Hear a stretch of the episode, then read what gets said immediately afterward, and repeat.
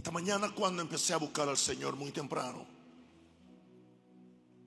decía, Señor, permíteme tener un mensaje adaptado a cada uno de los cultos, no el mismo.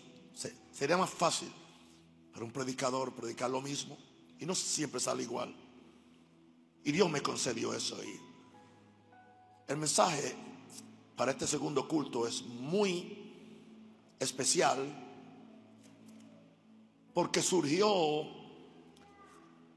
de un encuentro con Dios el día 16 de este mes, orando muy temprano y pensando en la situación actual del mundo, no solamente con el asunto del COVID-19, sino con todos los asuntos que están aconteciendo.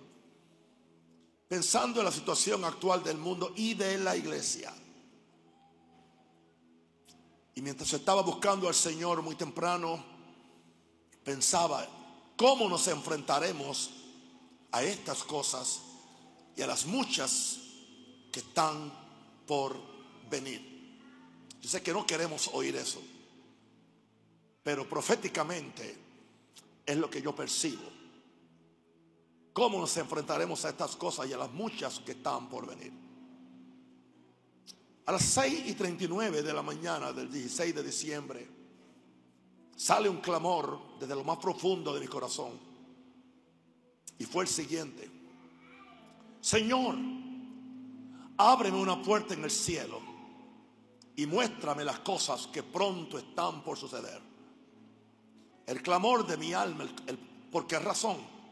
Primero porque soy hijo de Dios y creo que tengo la confianza para que mi Padre me comparta sus secretos y me comparta los planes que Él tiene para este mundo y que también me advierta de lo que Satanás está haciendo para no solamente yo prepararme, yo tengo una familia que preparar tengo una esposa, tengo cuatro hijos, tengo 14 nietos, tengo un ministerio internacional de cientos de iglesias. Pastoreo cuatro iglesias aquí en aquí, además de las otras. Soy un líder que Dios me ha puesto en este país para traer esta palabra y ser una voz profética. Yo necesito una puerta abierta en el cielo y que Dios me muestre las cosas que pronto están por suceder. Y ahora comparto con usted algunas ideas que recibí inmediatamente del Espíritu Santo, que no sabía que iban a ser el mensaje hoy, pero se convirtieron en el mensaje y son los mejores. Lo primero que sentí o percibí de Dios, digo así mejor, percibí, no siempre decir Dios, Dios me dijo. Es evidente que Satanás busca y se quiere adueñar de todas las naciones. Siempre la lucha de Satanás con Dios es adueñarse de la tierra, adueñarse de las naciones y a la misma vez hacerle la guerra imposible a los administradores que Dios tiene en esta tierra. Lo estamos viendo en nuestro país. En nuestro país, no, esto no es un, esto no es un discurso político. Ha habido un fraude electoral y no tiene que ver nada, porque si el fraude lo hubiera hecho el otro partido, hubiera dicho lo mismo. Un fraude electoral fabricado en la China roja para volcar nuestro país hacia otro tipo de gobierno para establecer un sistema globalista, un sistema socialista, un sistema que le, llaman progresista. Y no sabemos qué va a pasar con la próxima administración si es que a la persona que ya lo han declarado llegar a sentarse en la silla presidencial. Es un sinnúmero de cosas que usted no las puede leer en la prensa convencional que está vendida a los intereses del dinero y está vendida a los intereses de China. China quiere imponer su sistema en todo el mundo y especialmente quiere agarrar a mi país. Para mí es fuerte, Porque yo amo mi país, ahí están, ahí están mis hijos, ahí están mis nietos, ahí está la primera iglesia que yo fundé. Pero a la misma vez yo no estoy desesperado. Porque yo sé que Dios en todo tiene un propósito. Pero tampoco podemos ser tan ingenuos en no conocer los planes del enemigo. El Salmo 2, verso 1 al 6, nos da proféticamente, proféticamente, lo que está pasando en el mundo a nivel mundial. Por favor, ayúdenme con esa escritura en audiovisual. Porque aquí podemos ver por qué se amotinan las gentes y los pueblos piensan cosas vanas. Hay un amotinamiento político. Se están pensando cosas vanas en el área moral, el área política, el área económica. Verso 2.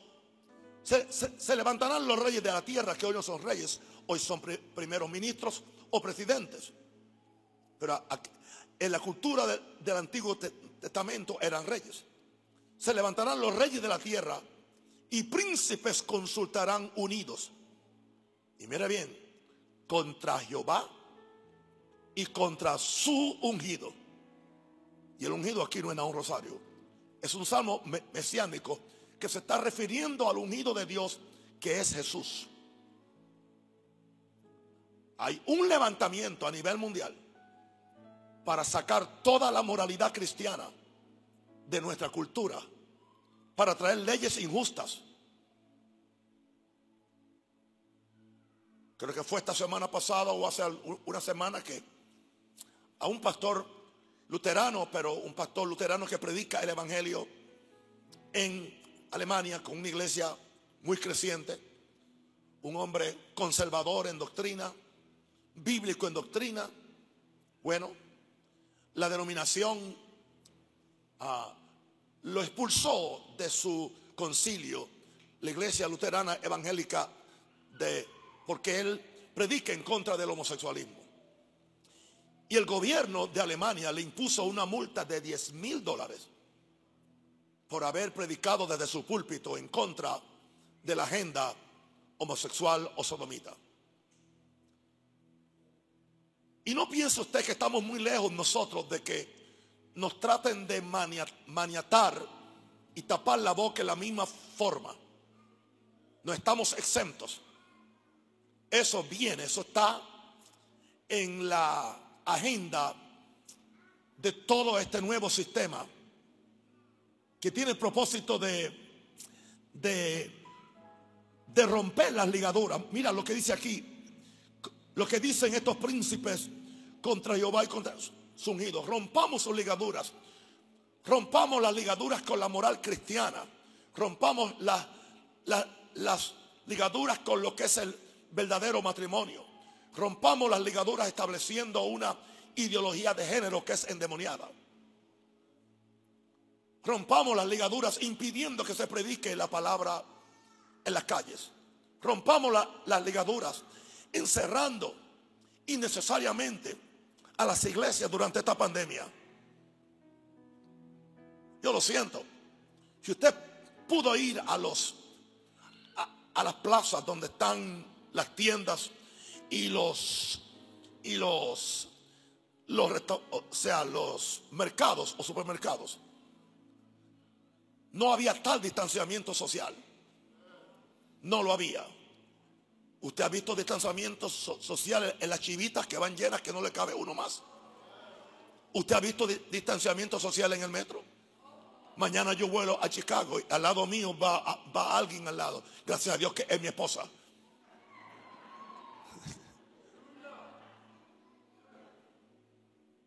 No sé a, quién le va a tocar al nieto.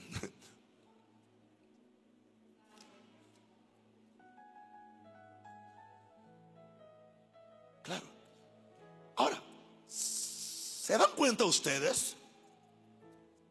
¿Por qué razón en la semana que viene, eh, escúcheme bien, ¿por, ¿por qué razón en la semana que viene, en vez de cerrar el sábado y el domingo, ¿por qué no cierran el lunes y el martes? Me estoy hablando a la próxima, arriba. ¿Por qué razón? No, porque hay que complacer a, a los empresarios.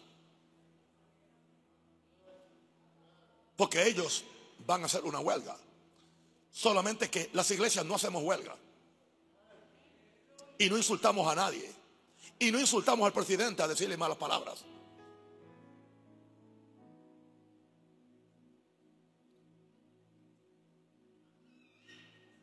¿Por qué razón hay que... O sea, ¿cuál es la injusticia, señor presidente Cortizo?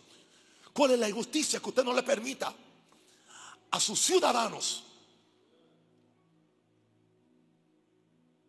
que puedan venir a la iglesia los últimos dos domingos? ¿Por qué razón? ¿Qué cambio va a hacer eso en, en la pandemia? Una pregunta, ¿usted cree que eso se va a llevar la pandemia? Usted está propiciando la ira de Dios sobre su país.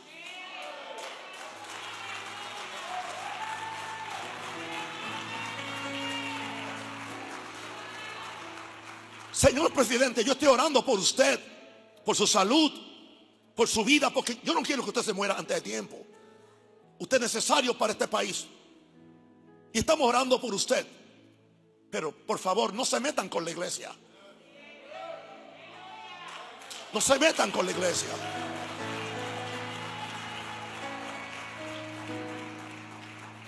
Pero aquí le digo a mis hijos en Maranati del mundo entero, tranquilo, yo les estaré predicando desde Chicago virtualmente. Los domingos, los dos domingos les voy a predicar. Y la despedida de, de año se la voy a predicar el día 31 desde Chicago, virtualmente también. A mí no me da la gana de doblegarme a Faraón, doblegarme a Nabucodonosor o doblegarme a Herodes.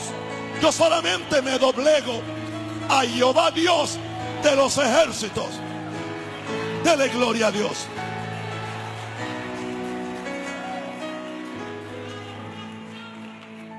Una pregunta, ¿cuántos predicadores se atreven a decir eso hoy? Y son panameños.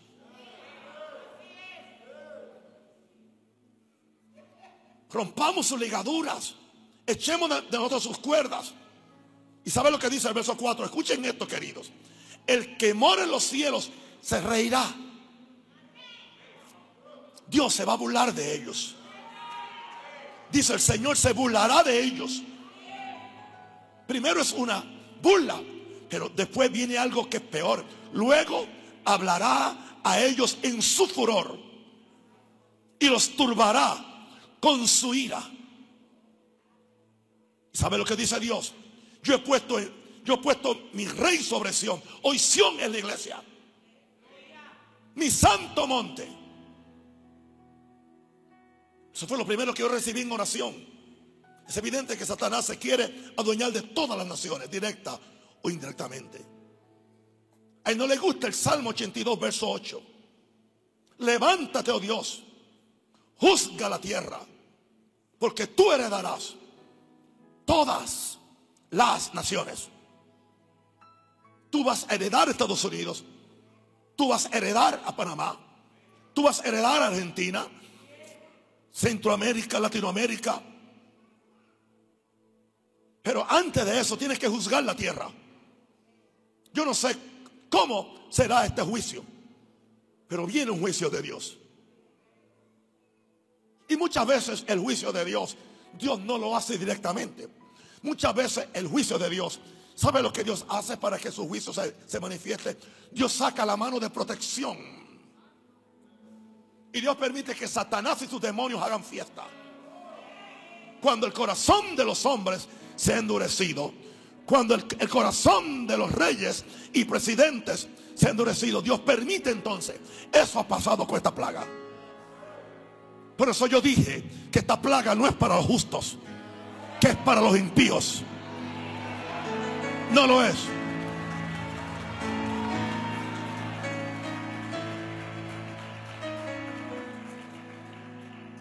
Segundo que recibí en esa mañana fue lo siguiente. Satanás ha desatado su ira contra los verdaderos santos. Satanás no va a desatar la ira contra el Papa, porque él está en el mismo en el mismo asunto. Él está promoviendo la agenda globalista, la agenda homosexual, la agenda de géneros. Cuando yo pensaba que eso iba a sucederle a un papa. Que hasta hace poco habían sido bastante conservadores en la moral. Oh, y, sabe una cosa, la, la combinación correcta, el Papa en el Vaticano y el señor Biden, que es un católico, un católico socialista, comunista, un católico eh, eh, que, que, que, fue uno quien casó a dos hombres en la Casa Blanca, Blanca cuando Obama era presidente. Pero va a misa, aunque hay hay padres americanos que no le dan la santa comunión a, políticos que creen en el aborto y que creen en la agenda homosexual. Pero este próximo hombre si, sube, él va a estar abrazado con el Papa. Tienen la, misma política. Ya hay dos caballos de Apocalipsis, falta otro. Y esperamos que el próximo no sea de Panamá. Yo sé que lo que estoy diciendo desata la ira del diablo contra mí. Oren por mí.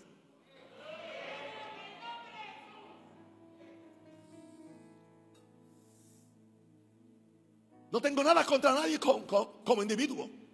Pero la verdad es la verdad. No tengo nada que perder. Porque no tengo compromiso ni convidio con nadie. Mi compromiso es con Dios y con Minerva y con ustedes también.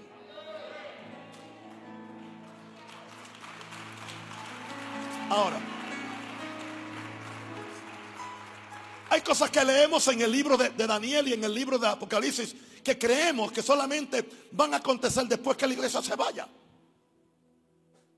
Pero aquí hay principios de dolores que están empezando ya. En Daniel 7, 21, 22 dice, y veía yo este cuerno que hacía guerra contra los santos está hablando del espíritu o de el anticristo. Ya está el espíritu de, anticristo. Y ya está haciendo guerra contra los santos. Y los vencía. En Estados Unidos hay gobernadores endemoniados que no les da la gana abrir las iglesias, especialmente en Nueva York. Y en California, donde hay dos anticristos gobernando, haciendo guerra contra los santos, haciendo guerra, diciéndole que solamente 10 personas se, pueden reunir y no pueden cantar. Y la misa o el culto no puede pasar de una hora o 45 minutos. No estamos muy lejos de lo que estamos viendo en Daniel 7, 21. Y, y veía yo que este cuerno hacía guerra contra los santos y los vencía. Wow. Hasta que vino el anciano de día. Hasta que, hasta que, hasta que vino. Y se dio el juicio a los santos del Altísimo. Yo voy a preparar una iglesia que le va a entregar el juicio. ¿Sabe lo que estoy haciendo yo aquí? Juicio por mis palabras proféticas. Y se dio el juicio a los santos del Altísimo. Y llegó el tiempo. Y los santos recibieron el reino. Va a llegar un tiempo que vamos a recibir el reino la autoridad para cambiar países y naciones. Bendito el Señor. Ahora, vamos a ver cómo es que viene esta persecución. El verso 25 de Daniel 7. Y hablará palabras contra el Altísimo, ¿eh? Contra el Altísimo. Y a los santos del Altísimo quebrantará o desgastará. Está hablando de aquel cuerno. Es, es el anticristo. Es Satanás usando a líderes. Hablará palabras contra el Altísimo. En una palabra. Cuando se está diciendo que dos hombres se pueden casar, estamos diciendo que el Altísimo se equivocó. Y que Él se equivocó cuando hizo varón y hembra, los creó. Cuando se establece la genealogía endemoniada de géneros, le estamos diciendo al Altísimo que Él se equivocó por llamarle varón y hembra. Señor. Que el Altísimo se equivocó cuando hizo un matrimonio de un hombre y, una mujer, no de dos hombres y dos mujeres. O de un hombre que se quiere casar con una computadora. hablará palabras contra el Altísimo y los santos del Altísimo quebrantará. Sí, que nos quebranta, nos desgasta. Y dice que pensará en cambiar los tiempos y la ley. La ley de Dios, cambiar la ley de Dios. Cambiar la ley de Dios. Nuestra cultura, nuestras constituciones, especialmente las occidentales, están basadas en el canon del Antiguo Testamento, en la ley mosaica. Tanto que en cada, en cada corte de Estados Unidos había, había una copia de los diez mandamientos puesta en la pared, la cual fue quitada cuando los ateos protestaron. Cuando los ateos hicieron su protesta, sacaron la oración de las escuelas. Se le prohíbe a un profesor tener en su oficina una Biblia abierta en su oficina personal. Porque ofendemos a los ateos. Ofendemos a los musulmanes. No se puede decir feliz Navidad. Hay que decir felices fiestas. Season greetings, pero no Merry Christmas. Es el espíritu de Anticristo. Y está viniendo, está tocando las puertas de Panamá. Panameños defiendan esto. No vamos a defender insultando, siendo sucios o siendo racatacas en nuestro discurso. Eso no es. Con palabras finas, pero con firmeza bíblica. Nos toca a nosotros. Y mire lo que dice aquí. Que serán entregados en su mano hasta tiempo y tiempo y, y medio tiempo. Yo sé que algunos solamente ven en eso la gran tribulación. Pero eso puede pasar ya. Pero hay algo que va a pasar. Pero se sentará el juez. Está hablando de Jehová Dios. Y le quitarán su dominio para que sea destruido y arruinado hasta el fin. Y que el reino y el dominio y la majestad de los reinos debajo de todo el cielo se ha dado al pueblo de los santos del Altísimo cuyo reino es eterno y todos los, dominios le servirán y obedecerán. Hay gente que no saben que no es simplemente que vamos a ser arrebatados a ir al cielo, es que eventualmente los reinos de este mundo serán los reinos del Señor Jesucristo. ¿Se acuerdan cuando yo hablé de iglesias que son iglesias, iglesias que, que se denominan, que son los cabros, perdón, naciones que están a la izquierda que son cabros, naciones a la derecha que son ovejas. Por eso es que tenemos que orar por nuestros países para que sean, se paren a la derecha haciendo la, la voluntad de Dios. ¿Qué fue lo que yo recibí en esa mañana?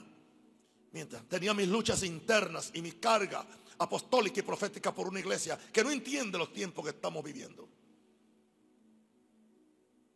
Wow. Número tres. Le dije al Señor, ¿cómo necesitamos oír lo que el Espíritu le dice a su iglesia? Como nunca antes, como nunca antes. No podemos estar tratando de simplemente eh, entretener a la gente. Hacer que la gente se sienta bien. Y muchas veces yo predico y usted se siente bien. Pero no es porque vengo a entretenerlos. O simplemente a tratar de convencerlo para que usted suelte toda su plata y después no tenga ni con qué regresar a su casa. No, eso no es. Necesitamos oír lo que el Espíritu le dice a su iglesia. Es interesante que en el libro de Apocalipsis, donde se envían siete cartas a siete iglesias, la primera fue enviada a la iglesia de Éfeso. Es interesante que la primera queja que tiene Jesús contra la iglesia es a la primera iglesia que le escribe es a Éfeso, que era la iglesia con más revelación y supuestamente más espiritual, la pastoreaba en un tiempo, eh, en un tiempo el discípulo Timoteo. A esa iglesia él le dice, tengo contra ti unas pocas cosas que has dejado tu primer amor. La iglesia con gran revelación de lugares celestiales de guerra espiritual habían dejado su primer amor a esta iglesia Son siete iglesias que se le mandan las siete cartas. Al final se le da una advertencia que empieza a ser factual no solamente para esta iglesia, sino para todas. Y la encontramos en el verso 7. Al que tiene oído, al que tiene oído, Apocalipsis 2.7, al que tiene oído, oiga lo que el Espíritu dice a las iglesias. Que están escuchando los predicadores. Que están escuchando los apóstoles. Que están escuchando los profetas. Al poder político. A la nueva moral. A lo que el diablo está haciendo. O están escuchando a Dios. ¿Qué está diciendo el cielo? Entonces, esto es muy importante porque está en la primera carta. Al que tiene oído, oiga lo que el Espíritu dice a la iglesia. Y, es interesante que a esta primera iglesia se le dice al que venciere. O sea, tú no vas a vencer a menos que tú oigas lo que el Espíritu te está diciendo. Tú no vas a vencer porque eres americano, porque eres, porque eres boxeador, porque eres listo, porque eres juega vivo. No, no, no, no. Tú vas a vencer en esta guerra en la cual estamos. Es porque tú tienes oído para oír lo que el Espíritu dice a la iglesia. Yo sé que hay muchos que han cuestionado mi posición y mi postura, aún dentro de esta propia iglesia. Porque creen que yo he sido responsable en mis declaraciones acerca de cómo bregar con el demonio, que yo no le llamo, yo no le honro llamándole virus. Yo lo llamo demonio, que salió del mismo infierno. Es uno de esos, de esos muchos demonios que van a salir de la tierra. Y hoy Dios me habló de un demonio, no me dio el nombre, iba a ser un virus, pero es un demonio que es para cierta clase que ha violado la moral cristiana. Y me dijo el Señor, y cuando venga ese virus, no va, a, no va a haber cura, ni va a haber vacuna posible. Porque ese virus va a ser la venganza de Dios. Cuando los hombres quieren que se pueden burlar de Dios y seguir como que nada ha sucedido. Nadie se puede burlar de Dios. Me lo dijo Dios. Nadie se puede burlar de mí. Porque eventualmente yo me voy a burlar de ellos.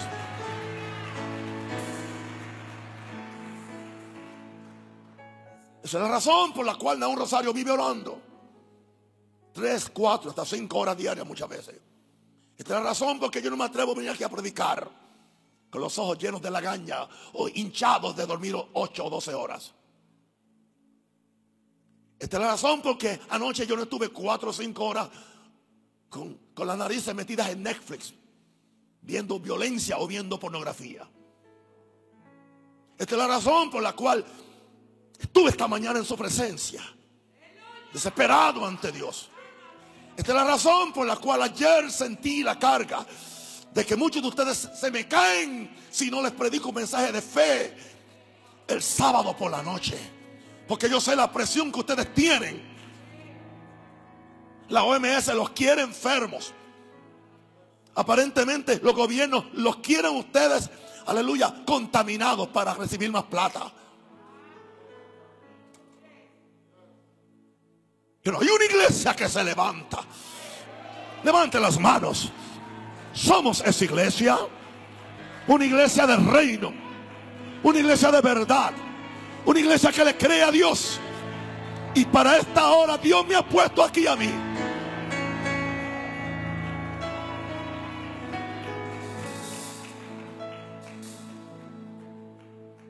Al que venciere le daré a comer del árbol de la vida. Si tú comes del árbol de la vida, el COVID no te puede matar. Si comes del árbol de la vida, aleluya, la malaria no te puede matar. El diablo no te puede matar. El brujo, el fufu que te eche no te puede matar. Porque estás venciendo. Pero ¿por qué estás venciendo? Porque estás oyendo lo que el Espíritu le dice a la iglesia.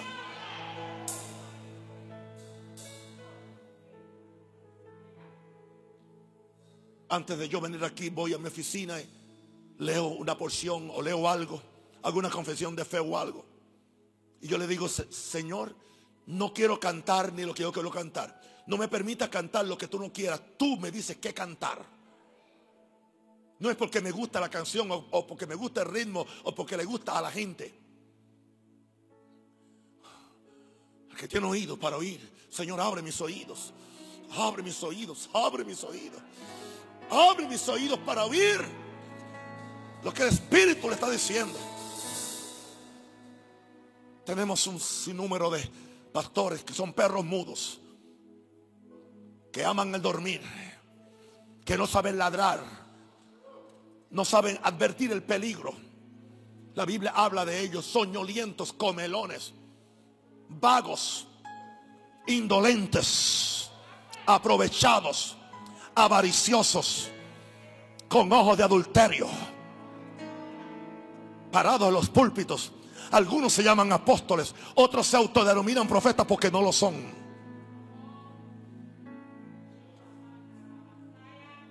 Es interesante que a veces el mensaje fuerte le toca a la primera hora, pero hoy le tocó la segunda hora. A la primera hora le tocó el, dulce. No sé qué le va a tocar a, la última hora. Pero es lo que Dios me dijo. Diga, diga conmigo, Padre, dame oídos para oír lo que el Espíritu le dice a la iglesia. Yo voy a vencer oyendo a Dios. Voy a comer del árbol de la vida. Dele gloria al Señor.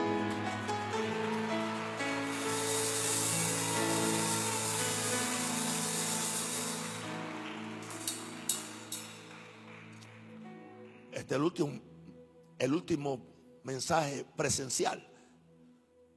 Wow.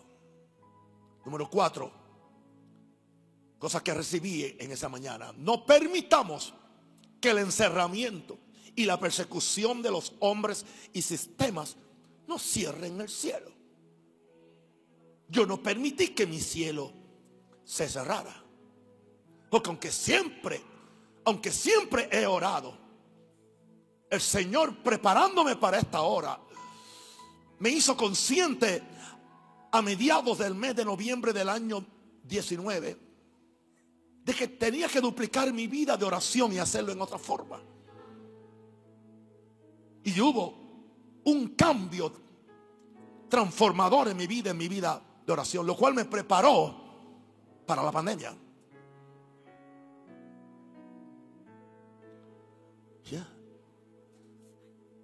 Claro que nos encerraron, claro que nos han perseguido, pero ellos no pueden, ellos pueden encerrarme, pero ellos, ellos no pueden cerrarme el cielo. Supongamos que nos, que nos encierren otra vez por cinco, seis semanas o dos meses. El cielo no nos lo pueden cerrar. Y yo estaré ahí, aleluya, sea desde Panamá, desde Chicago o desde China, de donde sea que esté yo. Yo estaré ahí enviándole la palabra. Para ayudarle a usted para que viva con un cielo abierto. Esta es una época para que el cielo esté abierto. El cielo tiene la primera y última palabra. Dele gloria a Dios.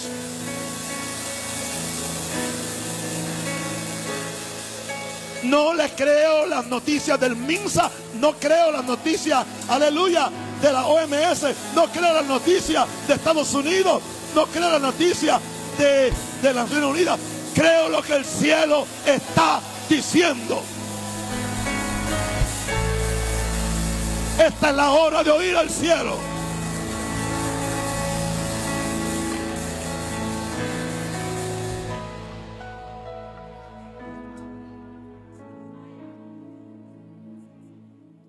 Tenemos aquí un hombre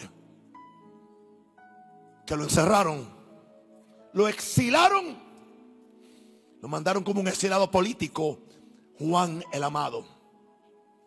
Lo mandaron a la isla de Pasmo por causa del Evangelio. Apocalipsis 1, 8 al 11. Tuvo una revelación de Jesús cuando Jesús se le presenta.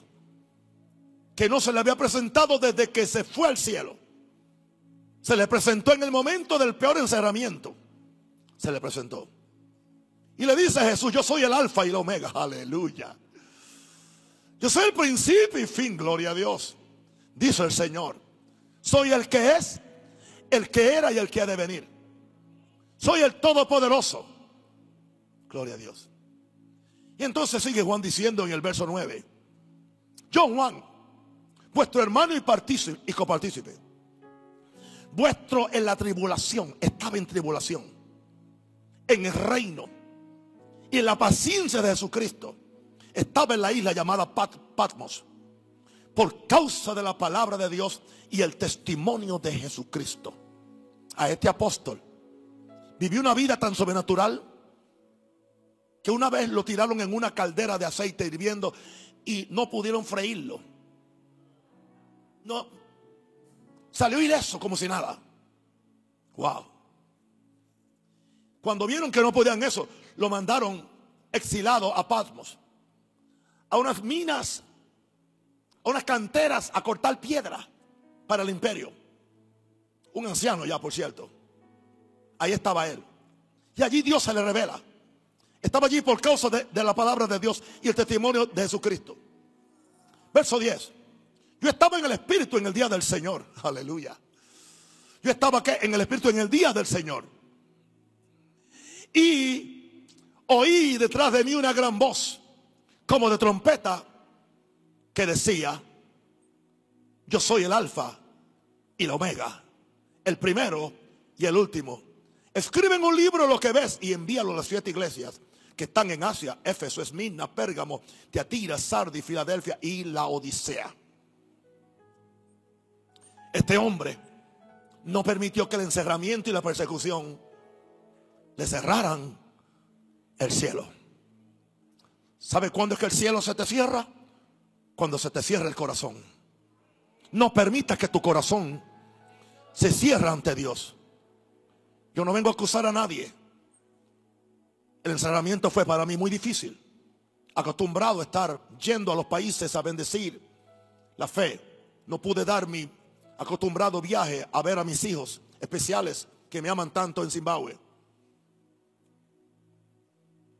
No es lo mismo predicarle a una camarita o a una cámara que predicarla a 100 personas, verlos ustedes. Y aún ahora, para mí, no se me hizo fácil al principio, al ver la prohibición que ustedes tienen. Tienen que soportar dos horas. ¿Entiendes?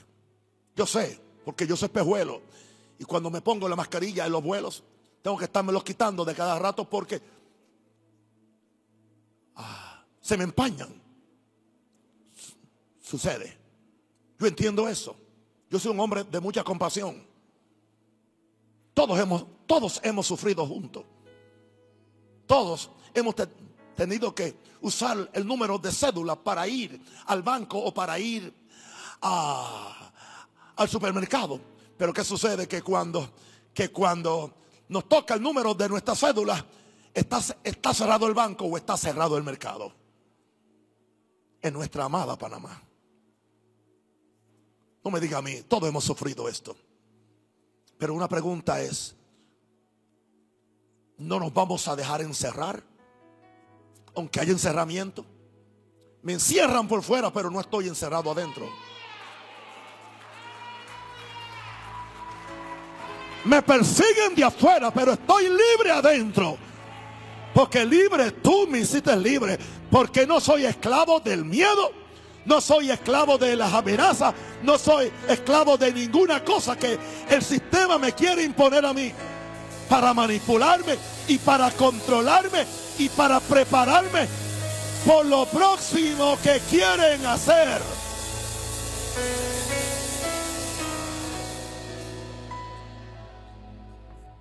Quieren manipular a lo, que, a lo que tú puedes decir, lo que tú puedes leer. El tiempo que puedes ir a la iglesia. Te van a querer manipular tus niños para que a los cinco años ellos no puedan decidir si son hombres o son mujeres. Aunque él tenga el miembro viril y ella tenga el miembro femenino. Eso está sucediendo a nivel mundial. Y esa agenda ya está aquí en Panamá. Esta agenda la quieren llevar a los barrios pobres como Cunanega, se han hecho reuniones sugiriendo, aleluya, que se facilite una ley de aborto para que después que las cunas tengan dos niños, los otros los maten en el vientre. Eso está pasando ya en Panamá. Y yo lo digo de este púlpito porque es cierto. Tengo información confidencial porque John Samudio no miente.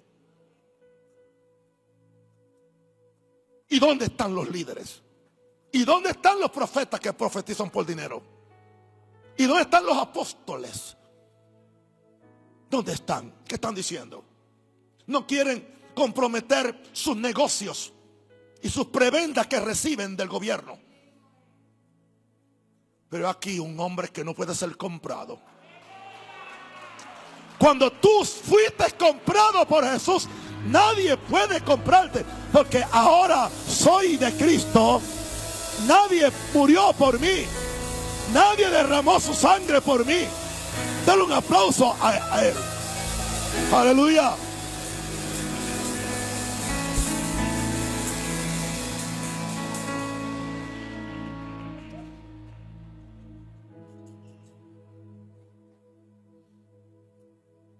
Tengo un fiscal, si te toca a ti el caso mío, pues espero que tengas compasión de mí, ok. Tremendo hombre de Dios. Wow. No permitamos ser encerrados, aunque perseguidos. Lo quinto que yo oí en esa mañana fue lo siguiente. Como nunca es imprescindible que el cielo se nos abra como nunca antes. Se le abrió a Juan en el capítulo 4 de Apocalipsis. Después de esto miré y aquí una puerta abierta en el cielo. Wow. Cuando tú tienes una puerta abierta en el cielo, se te olvida la tierra. No sientes la persecución no sientes el encerramiento. Estoy seguro que Esteban no sentía las piedras cuando se le abrió el cielo y vio a Jesús a la dieta del Padre. Tu perspectiva cambia, tu óptica cambia.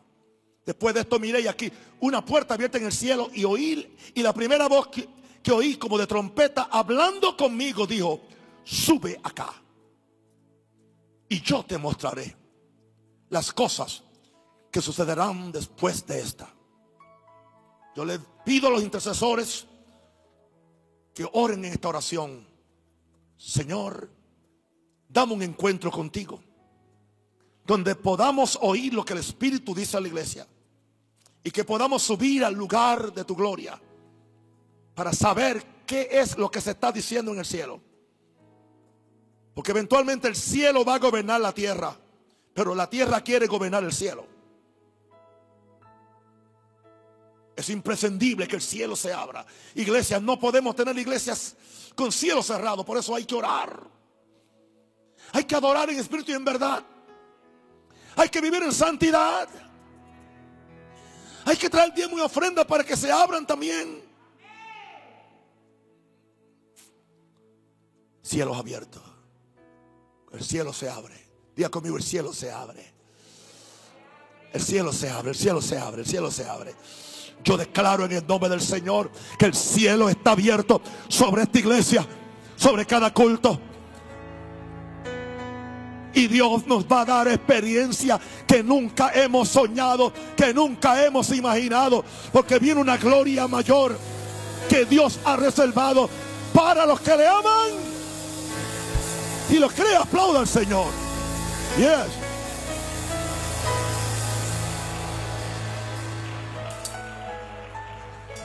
Los sextos que recibí. ¿Y para qué necesitamos que el cielo se nos abra?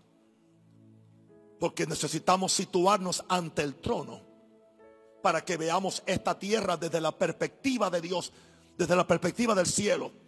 Necesitamos situarnos ante el trono para que veamos esta tierra desde la perspectiva de Dios.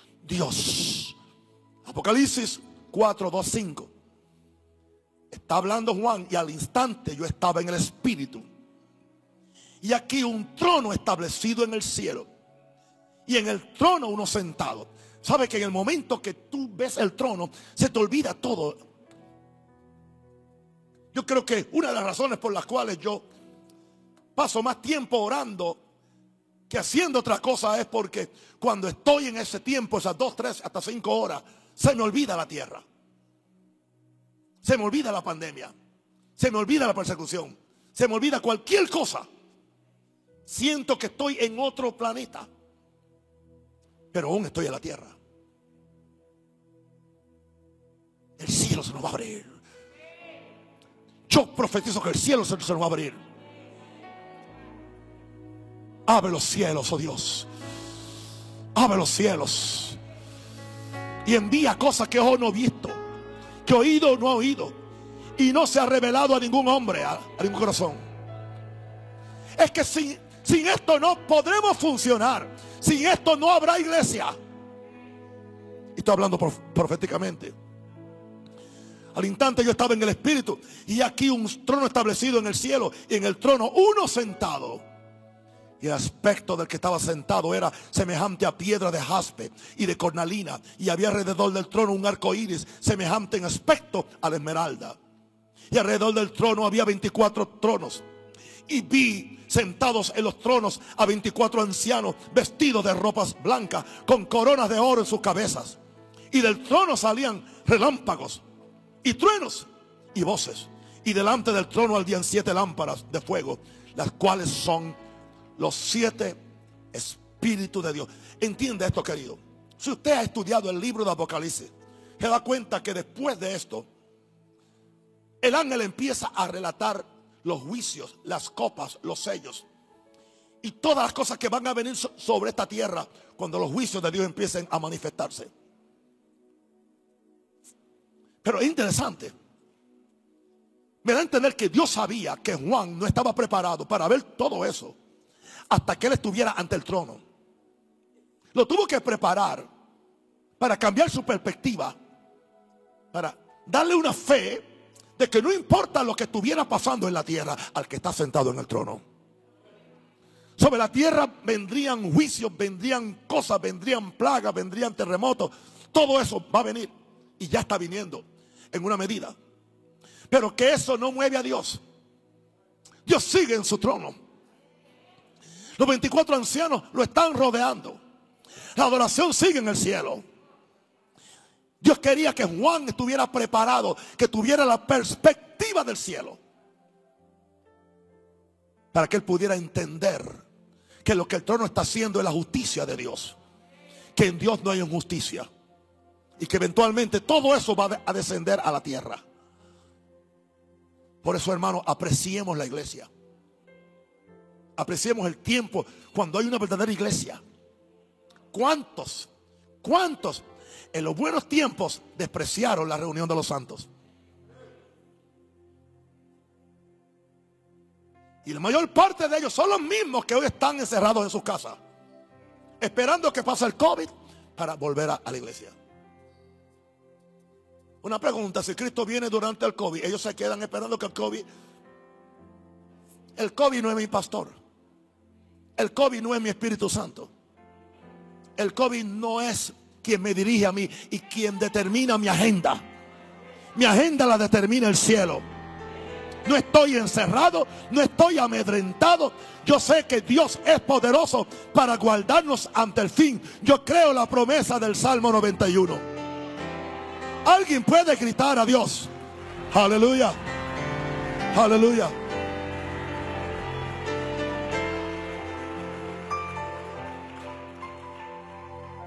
Estoy por terminar.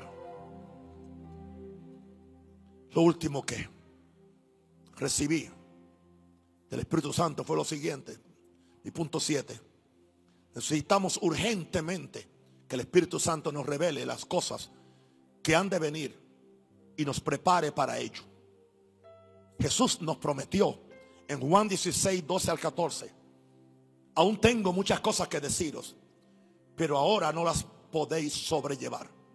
Pero cuando venga el Espíritu de verdad, Él os guiará a toda la verdad, porque no hablará por su propia cuenta, sino que hablará todo lo que oyere y os hará saber y os hará saber las cosas que habrán de venir. Él me glorificará porque tomará de lo mío y os lo hará saber. Necesitamos urgentemente que el Espíritu nos revele las cosas que han de venir y nos prepare para ello. Voy a ir a mi diario de esta mañana a ver si tengo aquí algo. Aleluya. Sí. Tuve una pequeña visión de un segundo. Gloria a Dios. El Señor me, había hablado a las 5 y 59 lo siguiente, y quiero compartirlo con ustedes que quede grabado, porque Dios quiere que yo lo transmita. Oí la voz de Dios diciéndome, mantente buscando mi gloria, número uno, bendiciendo la humanidad, número dos, número tres, destruyendo las obras de Satanás. Y me dijo Dios, te voy a mantener en salud, en poder, con vida larga y con todos los recursos abundantes y necesarios para acabar la obra que he puesto en tus manos. Dice el Señor Jehová.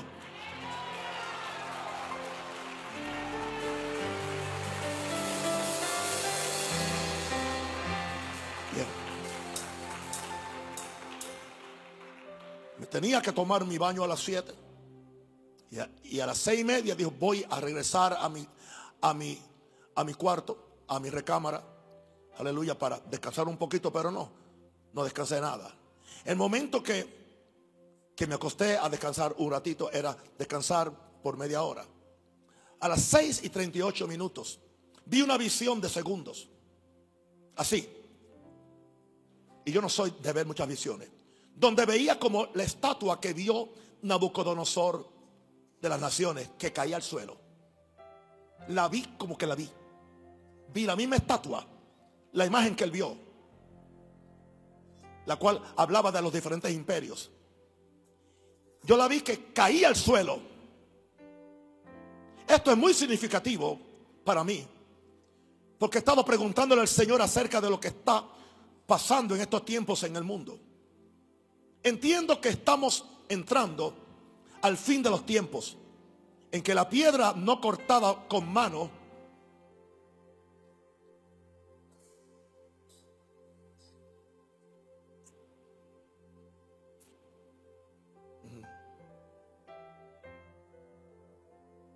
que vio Nabucodonosor va a golpear, va a golpear este sistema de gobiernos humanos que van a caer por tierra para que el reino de Dios se establezca y se imponga sobre las naciones de la tierra. Yo vi el estatua caer. La visión fue un segundo. Un segundo. Vi vi la, vi vi la imagen esa, vi caer. Le leo lo que dice la Biblia en Daniel 2, 34 a 35. Estaban mirando, le está hablando Daniel a Nabucodonosor. Hasta que una piedra fue cortada, no con mano. Herió a la imagen en sus pies de hierro y de barro cocido y los desmenuzó. Mas la piedra que hirió a la imagen fue hecha un gran monte que llenó la tierra. Daniel 2.44. Y en los días de estos reyes, y estamos en estos días, el Dios del cielo levantará un reino que no será jamás destruido. Ni será el reino dejado a otro pueblo. Desmenuzará y consumirá a todos estos reinos. Pero este reino permanecerá para siempre. Esa es la lucha que hay. Recuerde que yo empecé diciéndole que lo que quiere Satanás es poseer todas las naciones. Y que Jehová no herede las naciones como la Biblia nos dice. Por eso estamos en esta situación. No tenemos miedo, no estamos a la defensiva. Vamos a seguir haciendo todo lo que podemos. Y ustedes me van a ayudar a mí y tienen un compromiso de oración con este humilde siervo de Dios. Porque yo oro por ustedes. Hoy lloré, Señor, si alguien viene contaminado, que al entrar en esa puerta se ha sanado. Que se ha sanado. No estamos para juzgar la fe de nadie tampoco, ni, ni, ni atacar a nadie. Pero sí, Señor, vacúnalos con la sangre. Protégelo, Dios, Señor. Levanta un nuevo nivel de fe en la gente. Que tomen todas las precauciones. En esta mañana yo le estaba dando la receta, aleluya, en el culto de qué tomar y qué no tomar para combatir el COVID-19. La parte humana mía para que la gente vea que soy humano. ¿Por qué no? Pero por encima de todo la fe en Dios. La fe en Dios. ¿Dónde está el ejército del Señor? Póngase de pie. Póngase de pie. Póngase de pie. Aleluya. Noté algo. No en esta iglesia, pero en otras iglesias de Maranata, aquí. Desde que yo empecé a llamarle al virus demonio, se manifestó el demonio de virus, más fuerte que nunca. Pero eso me hace a mí que estoy bien, que tengo al diablo, aleluya, corriendo.